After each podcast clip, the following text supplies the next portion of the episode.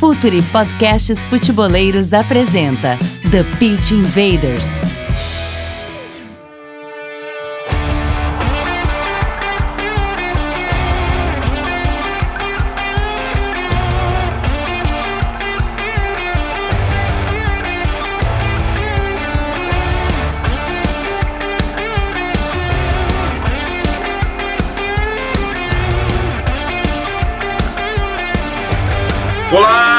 Futeboleiros! Olá, futeboleiras! Futuri Podcasts Futeboleiros apresenta The Pitch Invaders, episódio 83. Isso mesmo, 83.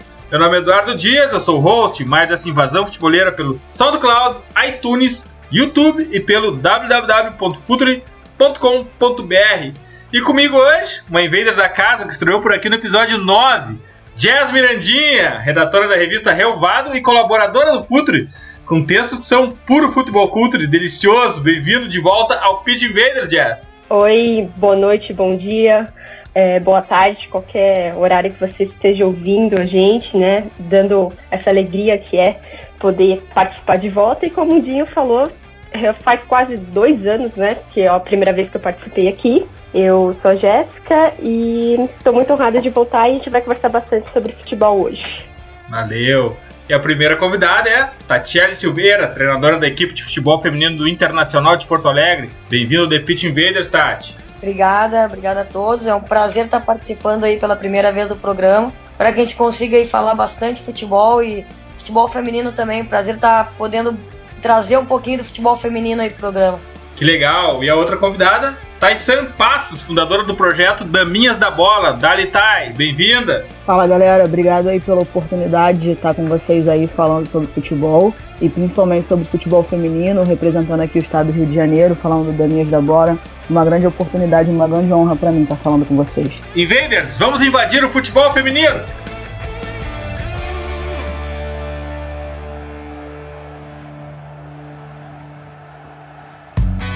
Está no ar o The Pitch Invaders, podcast semanal do projeto Futuri.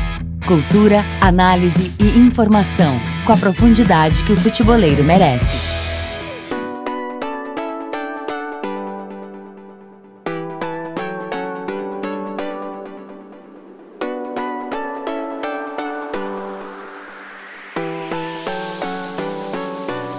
Bom, os nossos invaders já estão acostumados, afinal de contas são 83 episódios, mais de 100 mil plays por aqui pelo The Pitch Invaders e agora também com entrelinhas.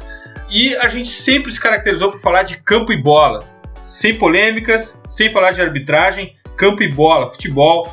Eu queria saber da Tati, porque eu estou impressionado com o currículo dela, especialista em futebol e futsal, formada em educação física, possui licença B da Confederação Brasileira de Futebol, curso de treinador de futebol feminino da Confederação Sul-Americana de Futebol.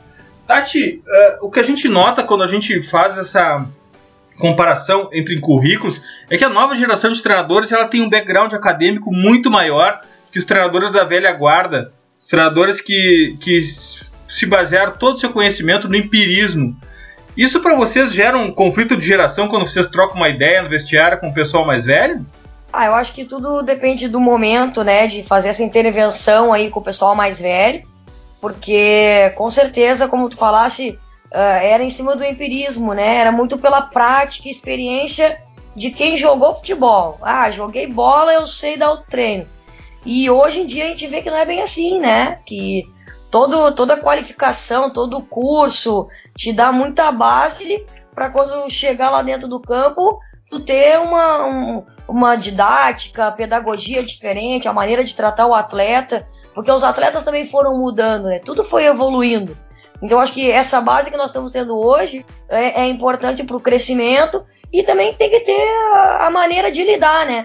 Claro que o pessoal da antiga aí tem experiência, mas eu também fui atleta, eu também tive a minha parte prática e eu optei por buscar aí nos livros, na, na parte mais teórica, para ter essa contrapartida, um pouquinho da experiência de campo, né?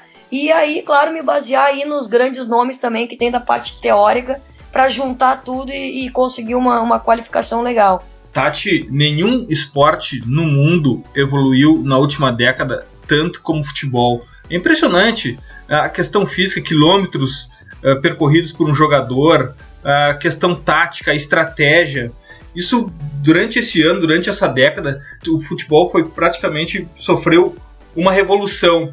Aqui no Brasil, a gente, pelo menos no futebol masculino, essa evolução não chegou dentro de campo ainda. Dificilmente a gente vê algo de novo, talvez até pela, pela pressão da mídia.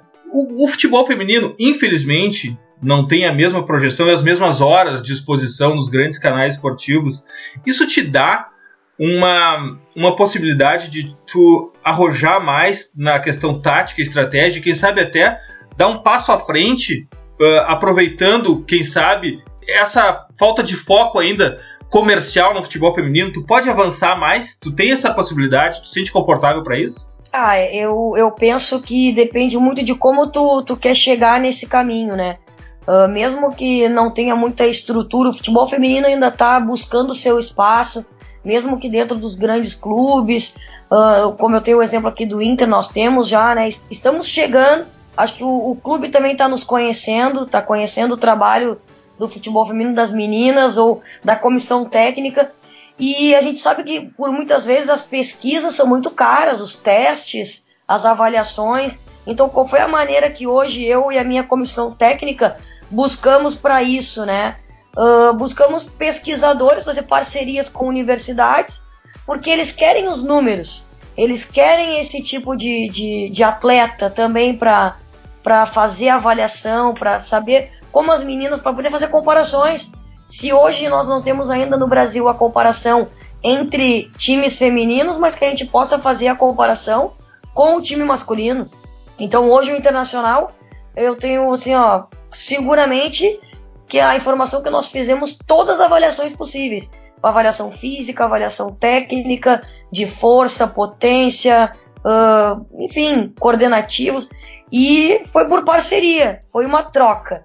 Nós tínhamos a, a estrutura física, a atleta, né? E o grupo de pesquisa tinha o aparelho, tinha a tecnologia para que isso, né, para a gente ver em números depois como que a gente pode avançar no trabalho como o que, qual é a valência que, tá, que tem necessidade de, de um trabalho mais específico, qual o grupo de atleta. Então acho que vai muito de onde tu busca nessa informação e busca esse conhecimento. Então a minha comissão ela é envolvida diretamente nessa parte de pesquisa, isso é muito bacana e abriu as portas aí de algumas universidades, da Universidade Federal, aqui da URGS, da Fundação, que nos trouxe essa possibilidade de também terem números e poder trabalhar e, e começar a crescer uh, pelo meio também extra-campo. Isso tudo a gente com certeza acho que vai refletir no resultado final das meninas. Essa parceria com a universidade é muito importante porque os clubes de futebol e o, e o, futebol masculino ele cresceu sempre com o lado social, de clube social, e nunca teve o viés educacional. E parece que o futebol feminino se aproximando disso pode dar esse viés que é fundamental no futebol e no esporte em geral, que é o da educação. Thay, educação é uma preocupação importante também para ti no Daminhas da Bola, né? É, na verdade, a gente trabalha com as meninas a partir de 11 anos, né, de 11 a 17 anos, um processo de formação, e a gente entende a importância de estar lado a lado, né, jogando e estudando, e a gente vem se preocupando com essa parte pedagógica de dar essa informação, esse conhecimento e buscar essas oportunidades através do futebol porque quando você é, mostra para as meninas que o futebol é uma plataforma de oportunidades e que nem sempre elas vão conseguir chegar ao que a gente considera como alto rendimento, você contribui para a formação delas é, através do esporte, né? aproximando a escola, o curso técnico, a universidade, é, é, é você abrir um leque de opção para ela, não só como a formação como atleta, né?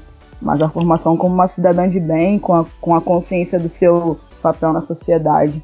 Tati, eu queria saber como que é o trabalho de base. Você falou sobre as, essa aliança com as universidades, que por sinal eu, eu não sabia, eu achei muito interessante, porque justamente como o Dinho falou, o futebol masculino parece que tem certo receio de se associar, né, com, principalmente com essa parte da academia, da universidade, que aí você é visto como professor, quer tentar doutrinar e tudo mais, tatiquez, que a gente acompanha nos debates na timeline do Twitter.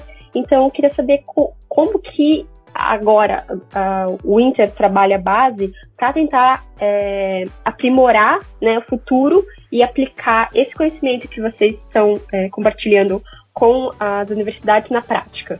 É, a gente foi muito feliz nesse retorno do nosso projeto, porque não se pensou só no, nas adultas, né, nas meninas já formadas. Hoje nós temos dentro do clube a seleção sub-15, a seleção sub-17, onde a gente pensa que uh, buscar o talento na sua origem, né, na menina que está começando, e aí sim, a partir daí, desenvolver e lapidar essa menina uh, para que ela possa crescer dentro da nossa metodologia, do que a gente entende que seja o ideal para o futebol feminino. Porque uh, eu penso que uh, hoje essa questão da, da, universidade presente no futebol feminino é uma, uma, uma cultura americana, por exemplo.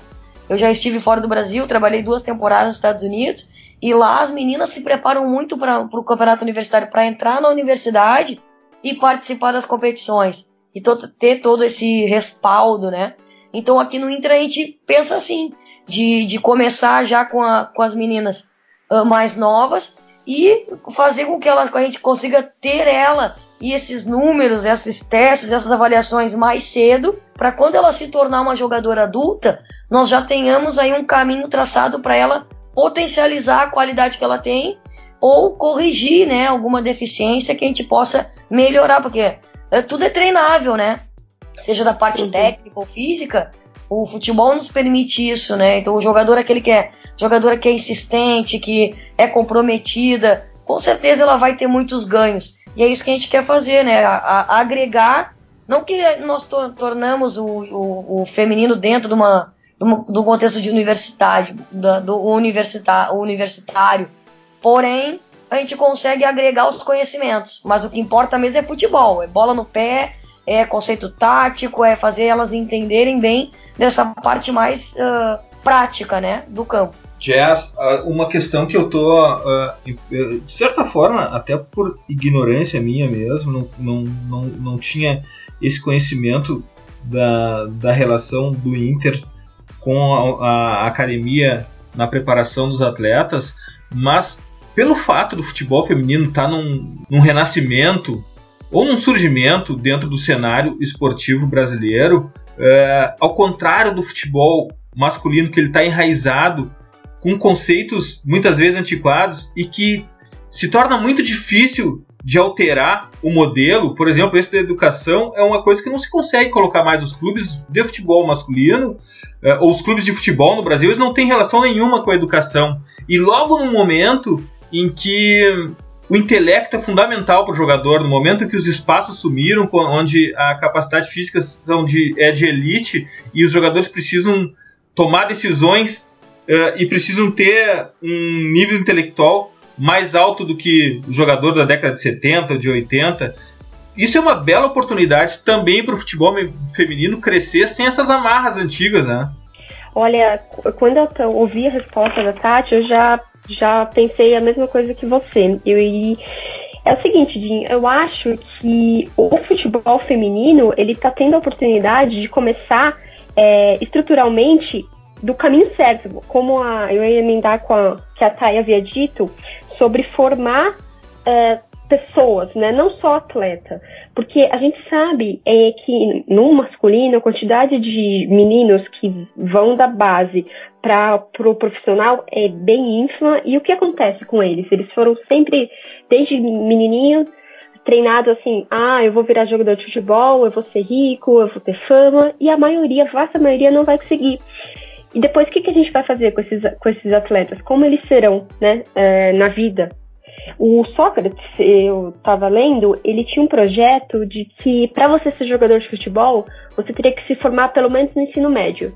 Sem ensino médio, você não poderia ser jogador, porque ele, ele enxerga como como a gente pode perceber hoje, uma cultura muito paternalista, né, no futebol. Hoje, os jogadores, eles são os, os de elite, né, eles são cercados de uma forma, vivem numa redoma, eles vivem, não é nem mais uma bolha, que né, uma bolha pode ser estourada, é praticamente uma redoma de vidro, é inquebrável. O, o, o que mais a gente tem ouvido é que, o, por exemplo, o Neymar, que é o melhor jogador brasileiro, ele ainda é um adolescente, porque não consegue, né, essa estrutura paternalista, você tira, você só faz o jogador jogar, e você acaba ceifando a própria capacidade dele de raciocinar, de, de pensar fora do futebol, né, de assumir responsabilidades sociais e educacionais que, por exemplo, Sócrates, Vladimir e vários outros jogadores acreditavam que era a responsabilidade cívica né, do, do jogador, porque é, que o jogador reconheça seu poder de transformação na sociedade, né? Então, isso que a Thay disse de, de que as meninas de 11 a 17 anos estudem e tenham uma chance, eu fiquei realmente encantada, né? É isso aí. Tai, na verdade, quando o jogo. Culturalmente, quando o, o menino começa a jogar futebol, a ideia dele é de ser um jogador de futebol profissional. Diferente de um jogador no Brasil de vôlei, de tênis, ou um atleta da natação, de atletismo, em que ele faz o esporte concomitante à vida intelectual dele, ele vai desenvolvendo a vida intelectual. E o jogador de futebol, e o, atleta, e o, e o, e o pretenso jogador profissional, ele já quer saber de bola e esquece os estudos ou deixa isso de lado. Tu tem notado que nas meninas a abordagem é mais de conciliar o futebol, uh, esporte com a vida intelectual? É um pouco diferente dos meninos ou ainda elas chegam com, a, com aquela pretensão de ser a Marta, de ser a Formiga, de ser uma grande jogadora de futebol. Como é que é isso, Thay? Então, na verdade, assim, é, vou levar um pouco pro lado dos meninos que vocês estavam falando, porque eu tenho uma escola de futebol e a, o menino já vem pra escola perguntando quando que ele vai jogar no clube, né? Isso também vem de uma questão cultural, uma falta de conhecimento do pai, do responsável, porque o futebol ele é muito mais uma, uma, uma ferramenta de frustração, né? Do que de qualquer outra coisa, porque você consegue parar para pensar que Neymar e Marta vieram iluminados por Deus, né? Então a gente precisa se, principalmente se preocupar é, na formação dessas, dessas pessoas, né? Que vão ficar de fora desse, desse seleto grupo de craques. E isso a gente precisa como profissional e principalmente como educador, porque é, posso falar um pouco por mim pela Tati, que fomos formadas em educação física, antes de qualquer coisa, antes de você ser técnico, de você ser treinador, você é educador, né? Somos formados em educação física. E a gente precisa estar passando isso para os pais, porque informa a informação do crack chega muito cedo para as crianças, né? Com acesso à internet e a situação está cada vez pior. As pessoas estão se preocupando muito mais em ter dinheiro, é, informar o jogador para salvar a família, para salvar um pai frustrado, do que se preocupar se o garoto está com vontade de jogar futebol, se é realmente isso que ele quer para a vida dele. Em relação às meninas, eu, falo por mim, eu, eu sou, fui bolsista desde os 12 anos de idade. É, o, o futebol me deu a oportunidade de me formar, de conhecer vários países. Fui bolsista na escola, na universidade. Hoje sou bolsista na especialização na Universidade Federal do Rio de Janeiro, é, que é coordenada pelo professor Parreira. Então eu acredito que é, como essa questão de salário no futebol feminino é uma coisa bem recente e não chega nem aos pés do futebol masculino, as meninas quando começam a jogar começam a ver que a, a oportunidade de ter algum lucro, né, é, é tá na universidade. É, aqui no Rio a gente está com uma crise muito grande, é, os clubes são pouquíssimos e a universidade vem salvando para que ainda tenha futebol feminino no estado. Então, é, eu procuro fazer com que as meninas tenham essa consciência que a oportunidade que elas vão ter de jogar futebol, pelo menos aqui, é estar tá estudando. Isso faz também com que elas se tornem mais conscientes, que elas vejam o futebol como um leque de opção, é, vejam também a oportunidade não só de, de, jogar em outros lugares, em outros países, mas de, de estudar, sabe? De chegar em casa com um canudo e falar assim, poxa, eu saí de casa, é, para jogar futebol, você não me apoiou, minha família não me apoiou, mas hoje eu voltei para casa formada. E eu acho que, que é essa visão que a gente precisa procurar passar, não só no masculino, mas no feminino, que, que o futebol seja uma ferramenta para dar oportunidade para as crianças, oportunidade de conhecer outras pessoas, oportunidade de conhecer ambientes, lugares, oportunidade de, de conhecimento e de crescimento pessoal não só de se tornar craque, não só de ganhar dinheiro com isso. Uh, eu tenho por as nossas experiências, né? Nós, a partir do momento que nós retornamos o projeto aqui no Inter, a gente tentou pensar em várias coisas diferentes, exatamente em função disso que a Thay comentou, que o, o, a remuneração da menina é mais baixa, então a gente busca várias formas de complementar isso. Então hoje dentro do nosso projeto nós temos uma parceria com uma universidade particular uh, em Canoas e a gente tem uma parceria com várias escolas particulares dentro de Porto Alegre para tentar contemplar essas atletas que vêm fazer parte da nossa equipe. E é uma maneira que às vezes a gente não tem o, o, o dinheiro vivo como troca, mas nós temos uma bolsa de estudo em grandes instituições. Então isso acaba complementando né, aquela, aquele apoio, aquela, aquele reconhecimento que o clube pode dar uh, para a jogadora. E a gente se preocupa sim, eu também tenho essa preocupação com, com as minhas atletas, que elas estejam num ambiente bacana, num ambiente legal, não só aqui no clube, não só no Inter, mas também na vida pessoal. E isso a gente tenta estimular exatamente criando ciclos de amizades dentro da, do, do instituto, do setor educacional, seja na faculdade ou seja em, em grandes escolas aqui da, da região. Tati, essa questão do, de, do nível intelectual, de conciliar o esporte com a educação, ela se espelha muito no, no esporte americano, que se utiliza muito da, da academia para o desenvolvimento dos atletas. Isso me parece fundamental e um diferencial para o futebol, uh, do futebol feminino em relação ao masculino, diferencial que o torna mais forte ainda. Mas tem outro aspecto da educação que reflete diretamente dentro de campo, né? Porque uh, um, uma das, um dos skills, uma das habilidades mais desejadas hoje pros, pelos técnicos, pelos managers dos clubes, é que o jogador tenha uma tomada de decisão correta. E isso se aprende não só aprende jogando, sabendo jogar o jogo, quando, como também tendo um nível intelectual maior. Isso, essa, essa, essa formação que o futebol feminino tem conseguido dar para as meninas junto à academia, de elevar o seu nível intelectual reflete diretamente dentro de campo, né, Tati? Ah, certamente, certamente auxilia, ajuda, é, é um dos fatores contribuintes para que isso aconteça, mas é claro que daí nós, uh, dentro da prática do futebol como treinador, eu também tenho que trazer estímulos dentro da prática específica da modalidade, dentro do futebol, para que isso aconteça, né? Ela vai ser estimulada de outras formas, a, a maneira de pensar fora uh, do contexto do futebol, fora do contexto de treino. Então, o meu papel é buscar né, estímulos que, que liguem esse tipo de, de, de, de informação dentro do meu treino. Então, isso. E a gente vai aprendendo também com, com o pessoal fora do Brasil, né? Por isso que a gente estuda, por isso que está sempre né, vendo vídeo, fazendo curso, para que isso aconteça. A gente sabe, sabe que já é por pesquisa que isso é extremamente importante e que isso é treinável também, né? Então, por mais que pareça estranho, assim, ah, mas será que eu consigo treinar tomada de decisão? Sim, a gente consegue treinar, a gente consegue estimular.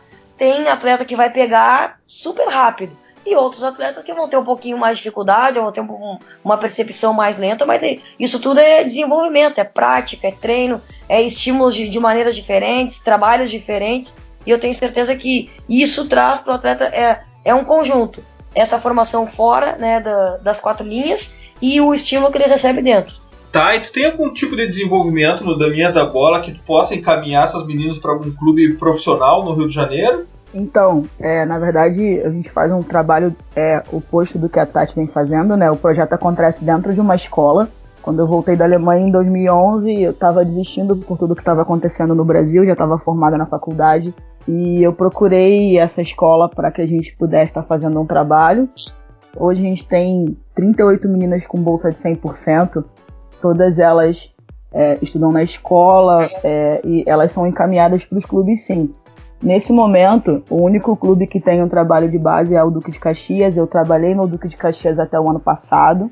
Eu era responsável pela categoria de base do clube. E a gente vem fazendo link sim com alguns clubes. É, na verdade, a ideia é que elas saiam hoje daqui, é, pelo menos com o ensino médio, né? E a gente vem, vem segurando para que elas tenham uma oportunidade de estar estudando, mas está ficando um pouco complicado.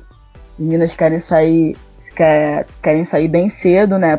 Por estar tá querendo buscando outras oportunidades. A gente teve uma jogadora convocada para a seleção sub-17 ano passado que está bem difícil de segurar. Mas é, a ideia é que, que elas saiam daqui indicadas para os clubes. Claro, é, a gente nunca vai segurar uma atleta que ela tenha uma oportunidade melhor do que no Danias da Bola, mas hoje no Rio de Janeiro está muito difícil. A gente só tem o Duque de Caxias, o, o Vasco com a mudança de presidente agora é, é, tá, tá parado com o futebol feminino, e o Flamengo, que é o Flamengo Marinha, não tem o trabalho de base. Então, por esse motivo, a gente está segurando e as meninas vêm jogando. A gente está jogando competições é, de futsal, de campeonato de futebol de campo e futsal. É, a gente fechou parceria com algumas universidades também. A gente tem parceria com a Universidade Celso Lisboa, a qual as meninas saem da escola e, e estão indo direto para lá. E eu também fechei parceria com a Universidade Federal do Rio de Janeiro para estar tá fazendo algumas pesquisas, alguns estudos principalmente é, na categoria de base, que é o meu interesse, né? Para que as meninas saiam do, da parte de formação cheguem no adulto mais preparadas. Para, a gente para para pensar que no, o menino começa no clube, às vezes lá com 5 anos, e até chegar ao profissional tem uma estrada bem longa, e a menina às vezes cai de paraquedas numa equipe adulta com 16 para 17 anos. Então, é, o nosso intuito é, é que o Daniel da Bola seja uma plataforma de oportunidade mas que essas oportunidades sejam oportunidades que ela realmente vá continuar jogando e correndo atrás do sonho dela. É, eu espero que a gente consiga estar tá trabalhando essas meninas. Hoje a gente atende 38 meninas diretamente com bolsa de estudos e mais 40 meninas indiretamente só treinando, né? Infelizmente não dá para dar bolsa de estudo para todo mundo e mais 60 meninas na fila de espera para entrar no, no projeto. Então a gente precisa caminhar para que quando as, as, portas no Rio de Janeiro comecem a, a melhorar, profissionais comecem a levar um pouco mais a sério, a gente consiga indicar as meninas para os clubes daqui, porque está acontecendo que cada vez mais as meninas do Rio estão indo embora para outros estados por toda a carência de futebol feminino que a gente tem aqui. Eu estou completamente seduzido pela história de vocês e pela relação de vocês com a academia, com a faculdade, com as universidades. Isso é é, de, alguma de certa forma surpreendente, até pela minha ignorância em relação a isso, e é uma notícia maravilhosa, é uma notícia que, que me deixa encantado até mais que o futebol masculino que despreza totalmente essa questão. Tati, eu queria te fazer uma pergunta uh, mais fisiológica, biológica, que é a seguinte: os meninos eles têm uma, uma idade para matura, maturação na base e está no, no, nosso blog hoje no www.futre.com.br que o Lucas Paquetá atingiu a maturação só no segundo ano de sub-20. Outros atingem de maneira muito mais cedo a maturação e acabam até ficando pelo caminho. Como se dá isso com as meninas? As meninas têm elas, a maturação delas é no mesmo período que os meninos ou é um pouco mais atrasada, um pouco mais perto dos 19, 20 anos de idade? Como se dá a maturação técnica, física e mental delas para se tornar uma, uma jogadora profissional? É, na verdade, como o futebol feminino agora que está nessa reorganização, nessa remodelagem, uh, como a Thay já falou aí, a menina com 16, 17 anos, ela já está jogando no adulto. Então, por vezes, não se espera a maturação completa da atleta e já ela já é inserida dentro do contexto de, de competição, né, de nível nacional. Mas, claro que comparando com o masculino, acho que a menina ela tem aí, nessa faixa etária aí de de 18 anos, 19 anos, que ela já, já atinge um bom nível, mas pelo contexto, uh, como é que eu vou dizer assim, diário, né, de realidade, por vezes ela é inserida antes do momento naquela equipe, porque às vezes é um time na cidade, tem uma equipe só jogando, uma oportunidade. Ela não vai dizer que não, ela vai, ela tem 15 anos, ela vai estar sendo inserida. E às vezes a gente vê aquela menina mais franzina, junto com as outras, jogando com mulheres. Então ela vai atingir esse nível lá quando ela está saindo aí da adolescência, né? Dá o estirão e vê, de um ano para o outro a gente vê uma diferença muito grande nelas. A gente vê agora, eu com a categoria de base da, da, das minhas, né? Que estão voltando agora. A gente olha as meninas com 17, 16, 17 anos que já, já estão estourando, né? E quando vê elas já, estão prontas para jogar numa categoria adulta. Aí os meninos, eu não confesso que eu não tenho esse conhecimento, uh, mas é um exemplo aí que tu falou do Paquetá. Mas as meninas é mais ou menos nessa faixa etária. Tati, qual é a plataforma tática que tu usa no teu time? Tu, tu usa o padrão aquele brasileiro do 4-4-2 ou a novidade do 4-1-4-1? Usa, como, é que tu, como é que funciona o teu time? Olha, eu procuro ter. Pesquisei e estou sempre estudando, e agora eu recebi nesse, nesse retorno do futebol uh, agora, do, do momento do, do, da minha equipe, a gente recebeu muitas atletas novas, né? Então a gente buscou conhecer a característica das atletas que que a gente estava recebendo. A gente teve uma renovação muito grande do grupo. Mas eu gosto bastante do, do futebol mais ofensivo, respeitando, claro, as fases do jogo, né? De, de transições, de organização ofensiva, defensiva e transições do jogo. Mas eu gosto bastante, eu, eu trabalho hoje dentro de um 4-2-3-1, que é um, um sistema, né? Então, assim, um sistema que é um modelo que, que todo mundo entende. Ah, vai jogar assim. Mas depende muito da fase do jogo. Então, para ser mais específica, eu, eu, gosto desse sistema, eu gosto muito de um 4-3-3 também. Eu acho que são, são sistemas que instigam o ataque, instigam o, a equipe a, a, ter muitas finalizações, mas, claro, em contrapartida, uh, tem algumas responsabilidades aí para as meninas que jogam mais na parte ofensiva, elas têm uma, uma responsabilidade defensiva bastante grande o 4-3-2-1, o 4-2-3-1, o que varia pouco de acordo só com 10, 15 metros que tu avança, que tu traz um jogador, são sistemas que, que necessitam talvez de menos especialidade, tu consegue usar os jogadores de forma mais genérica nas suas funções e aproveitar mais o elenco, né? Talvez também isso tenha te seduzido a usar esse tipo de plataforma. É, mas às vezes tu muda uma, eu posso mudar o sistema do meu time sem fazer uma alteração. Eu mudo a jogadora de lugar e a gente pode ter um outro sistema, né? Como se diz, em, em campo. Então depende muito do grupo que eu tenho. E hoje, graças a Deus, eu recebi atletas muito inteligentes, com atletas com conhecimento tático muito grande, com mais experiência já de vivência, né? Veio, eu recebi atletas de São Paulo, do Paraná, com passagens de seleção brasileira. Isso foi importante para o crescimento da nossa equipe esse ano. Uma questão que tem surgido no futebol masculino é a questão do, do perde pressiona, tu perde a bola e já vai pressionar para tentar roubar ela o mais alto possível, mais próximo do, do campo adversário. E a gente vê ainda muitos times brasileiros se perdendo nisso, fazendo ou de maneira intensa ou de maneira posicional, mas ainda não sabendo muitos jogadores ainda utilizando a transição defensiva para respirar e esquecem completamente das responsabilidades defensivas do time. No, no feminino também está conseguindo utilizar isso ou tu ainda está usando utilizando a, a, volta do time para respirar, deixar o, o, pessoal da frente tomar um ar enquanto o lado de trás uh, resolve os problemas defensivos? Como é que está essa questão da transição defensiva no teu time, Tati? Não, bem pelo contrário, a defesa começa com a marcação do atacante, né? Eu acho que esse é o futebol moderno, a gente tem que começar a pensar assim. Eu não posso regredir, né? Eu acho que eu tenho que tem que ter essa desconstrução dessas ideias, né, antigas e sim buscar o novo.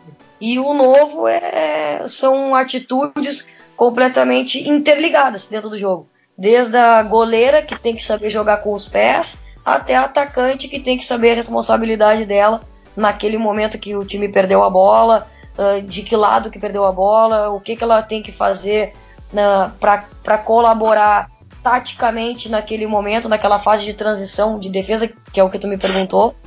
Mas eu acho que tudo é um, um é um conjunto. Então, a partir do momento que a, gente, que a gente separa por setores, eu acho que a gente regride.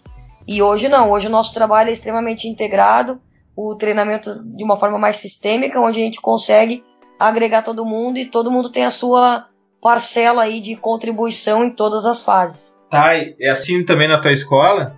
É, então, acho que essa questão até que a Tati falou da gente estar tá podendo buscar conhecimento faz com que a gente se preocupe também em formar cabeças pensantes, né?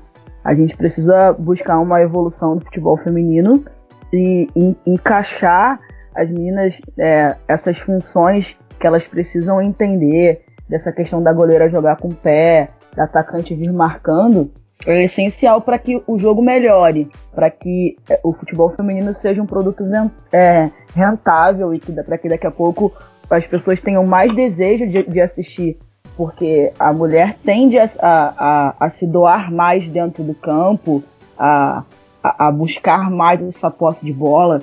E, e cada vez que a gente está buscando conhecimento e está vendo o que está acontecendo pelo mundo com, com o futebol, não só com o futebol feminino, a gente precisa se preocupar em, em formar essas pessoas que conseguem pensar fora da caixinha, conseguem ter essa tomada de decisão, esse poder de marcação, esse poder de estar de, de tá agulhando, de estar tá roubando a bola e com a participação e doação de toda a equipe, né? Jazz, se o futebol está evoluindo dentro de campo e eu tô impressionado aqui com o futebol feminino, que eu tenho certeza que ele vai evoluir muito mais rápido que o masculino. O masculino tem umas, uns dogmas equivocados, enraizados, que vai ser difícil de alterar, e futebol feminino tem o frescor que vai poder fazer com que essa evolução chegue mais rápida. Por outro lado, fora de campo, na análise do futebol, também houve uma evolução, né? Tá aqui o Pit Vezes, o Projeto Futuro, que só fala unicamente de futebol, sem polêmica, sem grito, sem debates vazios. E isso tem se espalhado também. A gente recebe muita mensagem, cara, vocês nos inspiraram muito em falar de futebol de uma outra forma, me reconectei com o jogo, sabendo que vocês falam só de futebol. E nesse novo tipo de análise, tem mulher também, tu não tá sozinha, né, Jess? Hum, não, não, tem bastante é, mulheres. E é muito legal, a cada dia a gente se sente mais confortável em comentar sobre futebol não só a nossa paixão, porque cada uma tem, tem um time, como é, entrar em, em áreas que eram tidas como só para homens. Por exemplo, análise, análise tática, é, usar as ferramentas né, de análise de desempenho, incorporar esses dados técnicos à, à leitura do jogo. Eu vejo que há um número crescente de, de mulheres escrevendo, né? sobretudo, e jornalistas também é, tendo a, a coragem de, né, de continuar trabalhando, porque é difícil, às vezes é difícil sendo mulher, né? Porque você recebe cada comentário que é, desanima, né? E até estava comentando com minhas colegas de profissão, porque embora eu escreva, eu, eu, eu tenho outro, outro trabalho que não é no, no jornalismo, e as que são só jornalistas do tempo integral, elas falam que é aquele negócio de síndrome do impostor que a gente tem que todo dia como mulher tá lutando contra isso, porque parece que a gente tem um certo medo de errar, né? Que os homens falam que eles querem, às vezes estão completamente errados, estão nem aí.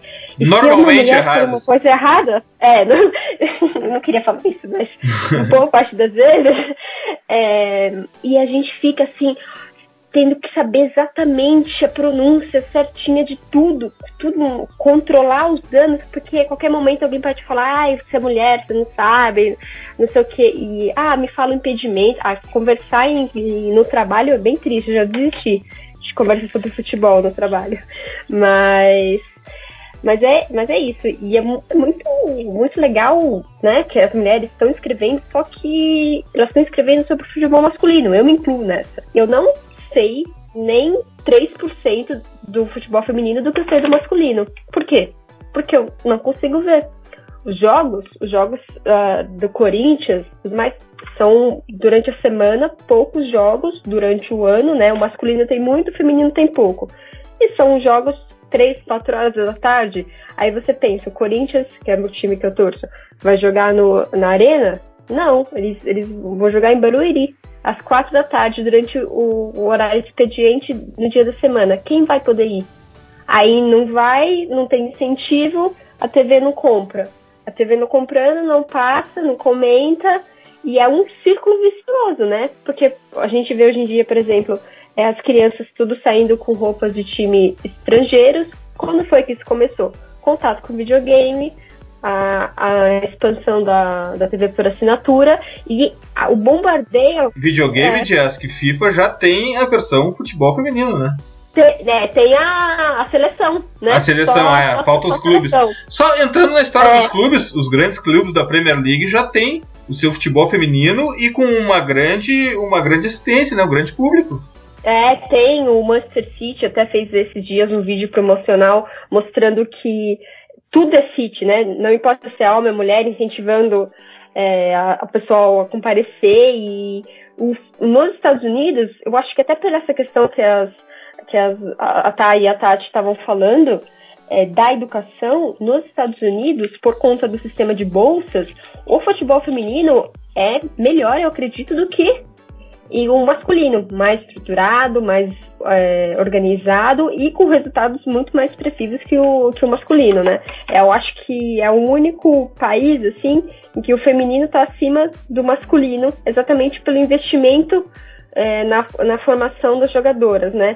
É, a maioria veio das universidades e tudo mais. A gente não precisa, por exemplo, a Marta teve que sair bem, bem jovem para jogar fora. E eu acho que é isso daí. Tati, essa questão dos, dos, dos times da Premier League terem uma versão feminina do futebol, isso talvez dê o apelo mercadológico para o futebol feminino aqui no Brasil, mais que propriamente os clubes, porque a, a, mídia não, não, até agora não mostrou interesse no futebol feminino. Isso vai mudar, vai acabar mudando, mas até agora isso não aconteceu. E esses clubes da Premier League, até pelo poder de marketing deles, eles vão acabar atingindo o público aqui no Brasil e talvez sejam um grande reforço, um grande parceiro na abertura mercadológica do futebol feminino, né, Tati? Com certeza, com certeza, porque são grandes potências, né? Que a gente está falando de, de times com, com uma estrutura com, e também que é cultural, né, gente? Uh, o europeu ele está num, num, numa velocidade muito maior, vamos dizer assim, que o sul-americano. E eu acho que o futebol feminino ele tá numa crescente muito grande. Acho que essas uh, medidas aí que a CBF tem feito é muito bacana, criando competição nacional de Série A1 e Série A2, como é chamada hoje, que dá oportunidade não só para aqueles clubes que já têm mais estrutura, mas quem quer entrar, né, eu digo pelo Inter hoje, a gente está seguindo passo a passo, então nós uh, busca, uh, iniciamos o campeonato ano passado, formamos a equipe para o Campeonato Gaúcho, tivemos a grande felicidade de, do título em dezembro e o que nos proporcionou agora uma disputa de uma seletiva para a Série A2. Então eu acho que uh, e o, as equipes querem participar das competições nacionais, só que tudo tem que ser organizado. Então a Comebol já deu a, a, o decreto da lei que até 2019 as equipes que forem jogar a Libertadores tem que ter uma equipe de futebol feminino. Poxa, legal. Isso é uma maneira de abrir os olhos do, do, do futebol sul-americano. Então, o que já está acontecendo na Europa, que também já tem uma, uma liga muito forte, onde nós, nós temos já grandes clássicos, né? Barcelona tem time, uh, Manchester City, Liverpool, uh, Atlético de Madrid, todos têm grandes times, fora os times alemães, que, que também, a Noruega é muito forte. Às vezes não tem o, o, o masculino não é tão forte, mas tem grandes times femininos, né? E já são times tradicionais, assim como o time que a Marta jogou muito tempo na, na Suécia. Então são grandes times que lá já desenvolvem. Então essa essa lei aí que veio da Comebol, acho que vem a calhar para esse desenvolvimento do futebol feminino aqui, não só do Brasil, mas do futebol feminino sul-americano. Então vai vai instigar o clube a investir, vai instigar o clube a ver o futebol feminino como um produto também. E todo clube que entra, entra para ganhar, entra para vencer. Nenhum clube, eu não acredito que eles estejam criando um grupo feminino só para participar. Aí entra muito da cobrança da torcida. O torcedor é apaixonado pelo clube e ele quer ver o time vencer. Então acaba estimulando, né? Então essa, essa coisa de, de montar uma estrutura bacana, uma, um planejamento organizado, vai trazendo oportunidades, vai trazendo investimentos, e é um ciclo lá que a, que a Jazz vem falado da TV que vai transmitir ou do patrocinador que vai ap aparecer. Então, onde tem calendário, onde tem uma federação organizada, onde tem uh, o, o, a organização extra-campo, a gente pode ir lá no patrocinador e dizer: Ó, oh, a gente vai jogar tal campeonato, dura tanto tempo, então a gente quer uma oportunidade de, de vender essa imagem também na camiseta das meninas. Eu acho que isso tem essa escola do futebol europeu. Já tem grandes times, grandes ligas. Eu acho que essa é a tendência que pode acontecer aqui com a gente também, não só no Brasil, mas no, no contexto sul-americano. E além de tudo isso que a Tati falou, Thay, também a possibilidade de novos empregos surgindo na área de análise de desempenho, de massagista, enfim, de todo o background que um clube de futebol precisa, são novos empregos girando o mercado, né? É praticamente uh, dobrar o mercado do futebol masculino no feminino. É, na verdade, assim, só, só tirando também um pouquinho do que, do que a Tati falou, o mais legal também disso é que esses clubes europeus, a gente já tem jogadora brasileira, o que faz com que as meninas também sonhem, né? Em Barcelona a gente tem é, a, a Andressa Alves e a Fabiana, no PSG tem a Érica e a Formiga. Isso faz com que as meninas também tenham uma visão de que, poxa, eu também posso jogar, eu também posso chegar na Europa. Em relação às oportunidades, eu venho falando isso muito para as minhas, para as minhas estagiárias, para as meninas que passam pelo projeto, para as pessoas que eu conheço que, que busquem conhecimento, porque com essa lei agora de que até 2019 tem que ter futebol feminino nos clubes que vão jogar Libertadores, a tendência é que a gente tenha clube demais e poucos profissionais capacitados, porque é, eu acho que não importa se seja homem ou mulher, eu acho que tem que ser um, um profissional capacitado e que o mais importante, que não use o futebol feminino como uma plataforma, porque acontece às vezes é, é que, que a pessoa vem futebol feminino e aí a primeira oportunidade que tem, não, eu vou pro masculino porque isso aqui não vai dar dinheiro, porque eu não vou conseguir ser visto. Então, é, que a gente consiga entender que é um processo de desenvolvimento, que é um processo de crescimento, como aconteceu com outros esportes, como aconteceu com o voleibol, e que o mercado está crescendo. O mercado está crescendo e a gente precisa de, de profissionais capacitados que façam a diferença e que entenda que para que tenha um, um, crescimento precisa de um planejamento, de, de todo um conhecimento do futebol feminino, porque é muito diferente. É muito diferente. As pessoas que vêm para o futebol feminino achando que é, com estalar de dedos e com essa questão da, da cobrança da CBF, da Comembol, de repente vai virar uma maravilha, não é. É. Tem uma estrada bem longa pela frente e a gente precisa principalmente de pessoas que acreditem nesse crescimento e que com, com o crescimento do futebol feminino saibam que vão crescer como profissionais também. É, só para finalizar, Tati e Thay, eu queria saber uma questão sobre o aspecto psicológico das meninas. É, elas, vocês observam no dia a dia que algumas das meninas que vocês acompanham sofrem uma pressão para não jogar futebol, por futebol ser uma coisa de homem, uma coisa masculinizada por parte da família? Olha, eu acho que a, a gente já, que, já quebrou muitos paradigmas, né? E esse é um deles, porque isso de repente aconteceu quando eu comecei a jogar lá nos meus 10 anos. Primeira escolinha de futebol que eu joguei foi com os meninos em Porto Alegre. E era só eu, eu, eu só conhecia eu mesma que jogava bola. Não conhecia outras meninas que, que jogavam, era difícil. Então acho que isso já, já mudou, porque hoje nós temos o futebol, o futsal dentro da escola. E a Thay vai poder complementar melhor essa minha fala, porque ela está dentro de uma escola.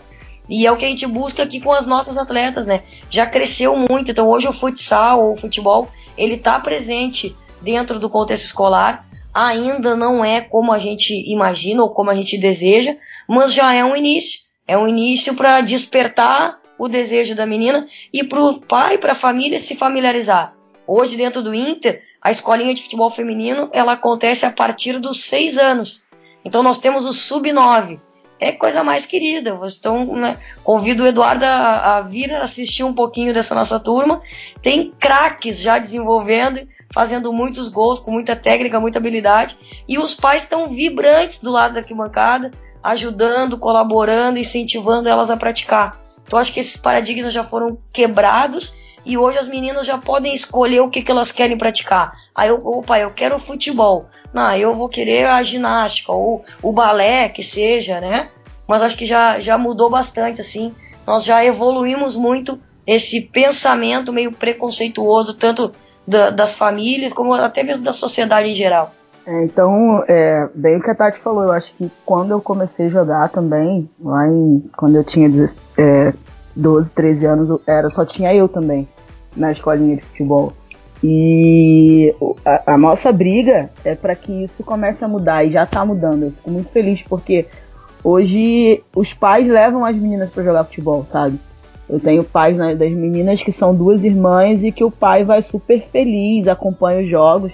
Disputou uma competição na granja, tive a oportunidade de jogar contra a Tati e os pais alugaram um ônibus para poder é, tá assim, subindo para a Granja Comari para estar tá vendo os jogos.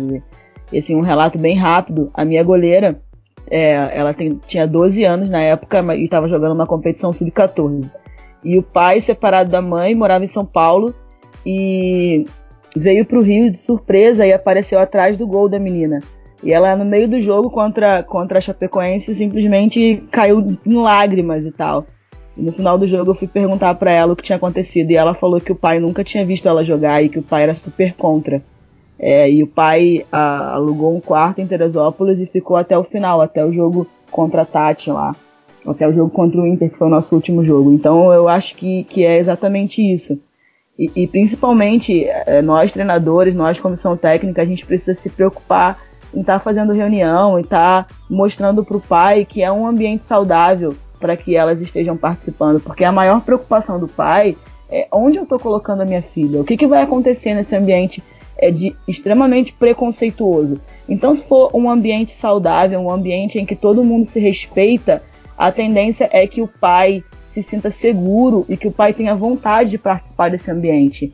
E é, é isso que a gente tem que trabalhar, porque a gente conseguindo é, trazer a família para dentro do, do clube, ou da escola, ou do projeto, a tendência é que a menina se sinta segura, a família se sinta segura e seja um ambiente saudável para a formação dessa atleta. Bem, Veiders, eu estou, mesmo sabendo das dificuldades do futebol feminino, que não, femininos que não são, são poucas, eu estou completamente seduzido pelo frescor e por essa conexão do futebol feminino com a academia, coisas que o futebol masculino já me deixou bastante decepcionado. Então, o Futuri pode ter certeza é um parceiro do futebol feminino e aqui a gente trata de futebol, não tem essa de futebol feminino ou de futebol masculino. E a gente podia avançar por horas e horas falando desse tema, mas agora é hora das dicas futeboleiras. The Pitch Invaders apresenta Dicas Futeboleiras.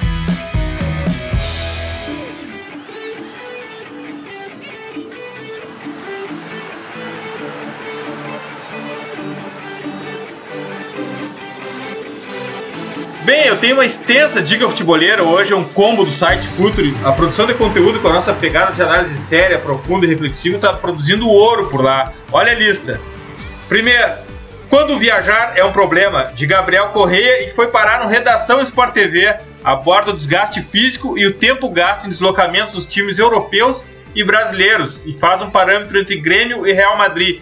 É óbvio que isso também impacta na qualidade do jogo.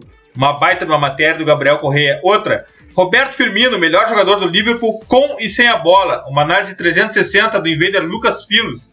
Dados, vídeos, texto, vocês não vão ver nada mais completo na rede sobre Roberto Firmino. Depois, o craque Pep Genius deixou mais um tesouro pra gente. A importância do lado humano do técnico. Olha aí, Tati, olha aí, Tai. Que, por sinal, como o lado escuro da lua, ninguém conhece e ninguém reconhece o lado humano do técnico de Pep Genius. E as análises de Myron Rodrigues e Gabriel Correia sobre Tottenham, Juve e PSG e Real na volta das oitavas da Champions. E Lucas Paquetá, uma joia essencialmente rubro-negra. O despertar de um craque também cheio de dados, vídeos, gráficos, frames, mapas de calor. Uma obra do craque Rodrigo Coutinho. E olha essa. No www.futre.com.br a gente vai lançar um especial de cinco capítulos contando o nascimento do esquema tático 4-2-4 e a formação da escola brasileira, de autoria do invader Victor Oliveira. Por cinco semanas, toda segunda-feira no Futre, a gente vai ter uma aula de história futeboleira. O primeiro capítulo vai ser Jimmy Hogan, o pai do futebol moderno. Capítulo 2, os ensinamentos de Hogan e análise tática das Copas de 1930 e 1950. Eu não sei se a gente não está indo muito a fundo nisso aí. Outro capítulo, análise tática da final da Copa de 50. Já pensaram nisso? A Hungria mágica dos anos 50 e análise de Inglaterra e Hungria de 1953 e Brasil e Hungria da Copa de 54. Cara, Victor, tu viajou nessa, mas vamos lá, eu vou ver com muito com muita vontade, com muita curiosidade. No último capítulo da série, a análise de Suécia 2, Brasil 5 em 1958. Caramba, só no Futre para acontecer essas coisas mesmo de história futeboleira. Aguardem cinco segundas-feiras seguidas no Futre, um trabalho digno de prêmio de Victor Oliveira. Fala assim, ó, passe lá todo dia, www.futre.com.br. Jazz, já tô sem descansado e sem respiração, sem fôlego. Qual a tua dica futeboleira? Bom, eu tenho duas dicas, né? A primeira é a revista Relvada, que é uma nova iniciativa que eu tô fazendo parte. É, então, só saiu nossa primeira edição sobre o lado sujo da Copa. E é só acessar o, é, o Twitter, arroba Revista Relvado, que, que você encontra vários links. A gente tem um blog também que é, é atualizado semanalmente. E eu também queria recomendar os textos. Você falou sobre os 30 textos, né? Que vão sair no Future, mas é, há umas duas semanas saiu meu último texto também é, no seu site, que é uma maravilha você ter me convidado para escrever. Eu deixei para ti dar a dica, né? Não, eu sei, é que você tá falando só de agora, que é tanta coisa que a gente, né, o da duas semanas já, já foi superada porque já vieram mais 30 e é, é ótimo a, é, a iniciativa do Future. Eu só queria lembrar a todos vocês que estão nos ouvindo que o Dinho foi a primeira pessoa que acreditou em mim na internet, tá bom? E quando, quando, eu, quando, eu, me, quando eu, eu me inscrevi no processo seletivo de uma, do canal do YouTube do Copa 90, ele foi a primeira pessoa que falou: Nossa, tem uma brasileira. Eu tinha zero seguidores, porque eu não usava Twitter. E aí, e ele falou: Foi meu primeiro seguidor. E falou: Vai, menina. Então talvez, se não tivesse sido por ele eu não estaria nesse ponto hoje, mais de três anos depois que eu iniciei né, essa coragem que, que, que, eu, que eu tive para escrever e para fazer as coisas com relação ao futebol. Então eu agradeço você pessoalmente, e obrigada, beijos no coração, tá? E, eu, e é isso, pessoal. Até, até a próxima. Jess, tá aqui pelo teu talento, tu vai voar muito mais alto ainda. Obrigado e até a próxima. Tati, qual a tua dica futeboleira? É, então, eu tenho alguns, né? São dois livros aí, indicando uma leitura que eu acabei de fazer, que é o livro Liderança, de Alex Ferguson, que é um, muito bacana, ele conta um pouquinho do dia a dia, de como, como ele lidava né, com grandes jogadores, a inserção do, dos atletas mais jovens. E outro que é mais do futebol português, né, Israel Teodo, José Guilherme e Júlio Garganta, que é para um futebol jogado com ideias muito bacana que vale a pena a leitura aí para quem gosta bastante de, de futebol e, claro, pensar futebol. Então, agradecer né, esse, essa oportunidade de estar falando aí de futebol feminino nesse canal aí inovador. Muito bacana a abordagem que vocês têm do futebol. Foi um prazer estar participando com vocês. Tati, Thelma Invader agora. Eu fiquei encantado com as tuas ideias sobre futebol. Seja bem-vindo ao Futuri e quando quiser, por favor, só chamar e voltar aqui. Eu digo a mesma coisa, me chama, me chama que eu volto. tá, e qual a tua dica futeboleira? Então, na verdade, vou indicar dois livros também. Um é do Alan Percy, que é Pensar com os Pés, as máximas do gênero do futebol para sair de dentro e fora de campo.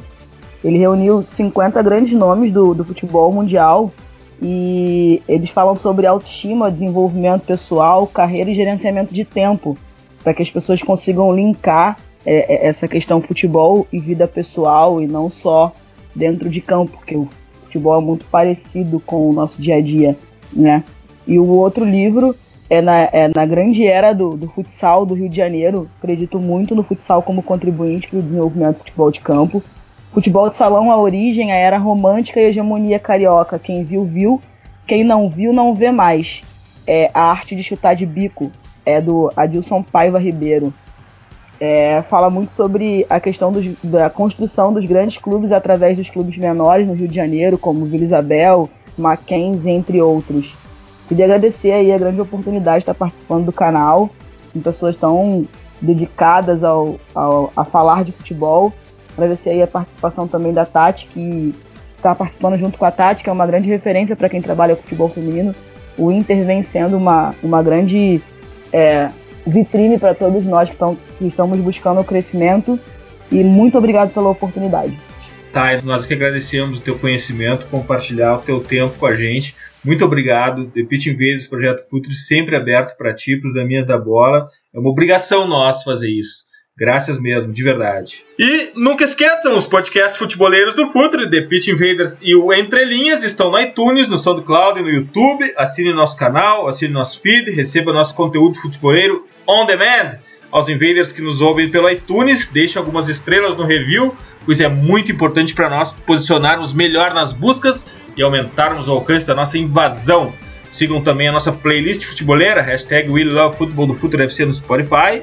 Curta a melhor galeria de futebol cultura do Instagram no perfil Futuro FC. Vão lá, deem uma curtida na foto da formiga hoje. Invadam também o nosso blog futeboleiro www.futuri.com.br e vamos invadir o YouTube. Tá nos ouvindo no celular, tá no PC? Acesse o YouTube agora, deem um search no Futuri, inscrevam-se no canal, curtam nossos vídeos, nossos podcasts, ativem o alarme para notificações sobre novidades. Nos encontramos por lá toda segunda-feira, 21h30, para trocarmos uma ideia. Cada episódio na nossa live cresce mais, canal Futuri do YouTube. Futeboleiras e futeboleiros, nós somos o Projeto Futuri e temos um convite para vocês. Pense o jogo. Abraço e até a próxima invasão, The Pit Invaders.